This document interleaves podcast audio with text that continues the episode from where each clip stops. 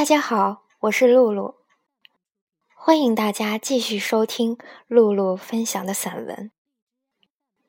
最近网络上流行一句话，叫做“除了眼前的苟且，还有诗和远方”。今天我们要分享的散文是林语堂先生的《诗样的人生》。我以为从生物钟学的观点看起来，人生几乎是像一首诗。它有韵律和拍子，也有生长和腐蚀的内在环境。它开始是天真朴实的童年时期，嗣后便是粗拙的青春时期，企图去适应成熟的社会，带着青年的热情和淤寒。理想和野心，后来达到一个活动较剧烈的成年时期，由经验上获得进步，又由社会及人类天性上获得更多的经验，到中年的时候，才稍微减轻活动的紧张，性格也圆熟了，像水果的成熟或好酒的纯熟一样。对于人生，见报一种叫宽容、叫完事，同时也较温和的态度。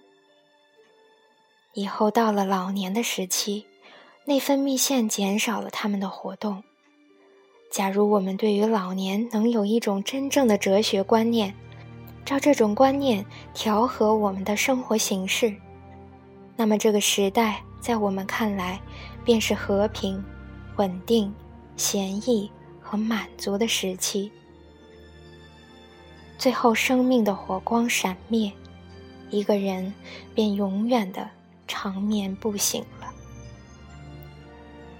我们应当能够体验出这种人生的韵律之美，像欣赏大交响曲那样的欣赏人生的主旨，欣赏它极缓的旋律，以及最后的决定。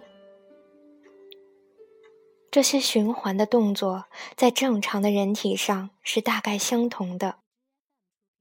不过，那音乐必须由个人自己去演奏。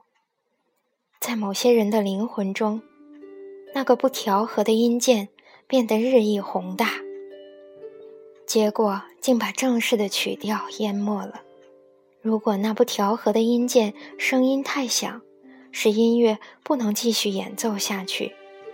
于是，那个人便开枪自清，或跳河自尽了。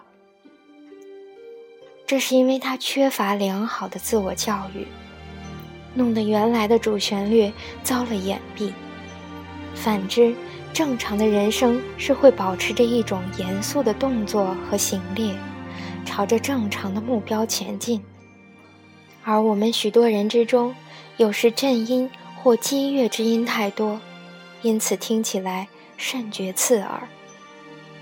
我们也许应该有一些以恒河般伟大的音韵和雄壮的音波，慢慢的、永远的向着大海流去。一个人有童年、壮年、老年，我想没有一个人会觉得这是不美满。天有上午。中午，日落。一年有春、夏、秋、冬四季。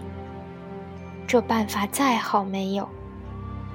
人生没有什么好坏，只有在那一季里，什么东西是好的的问题。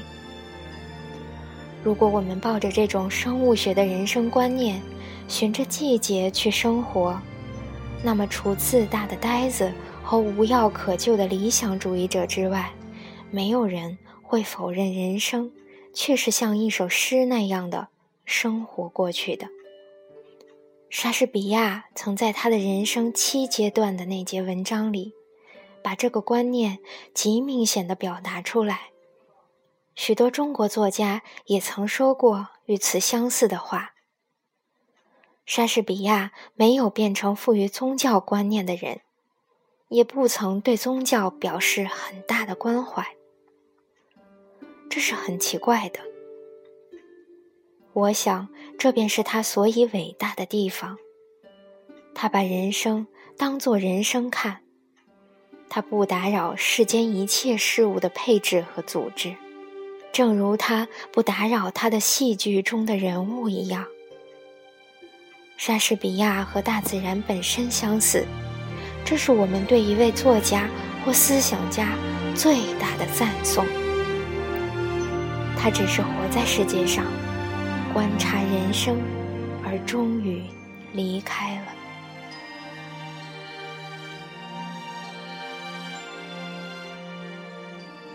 好了，朋友们，今天的分享就到这儿了，我们下次再见。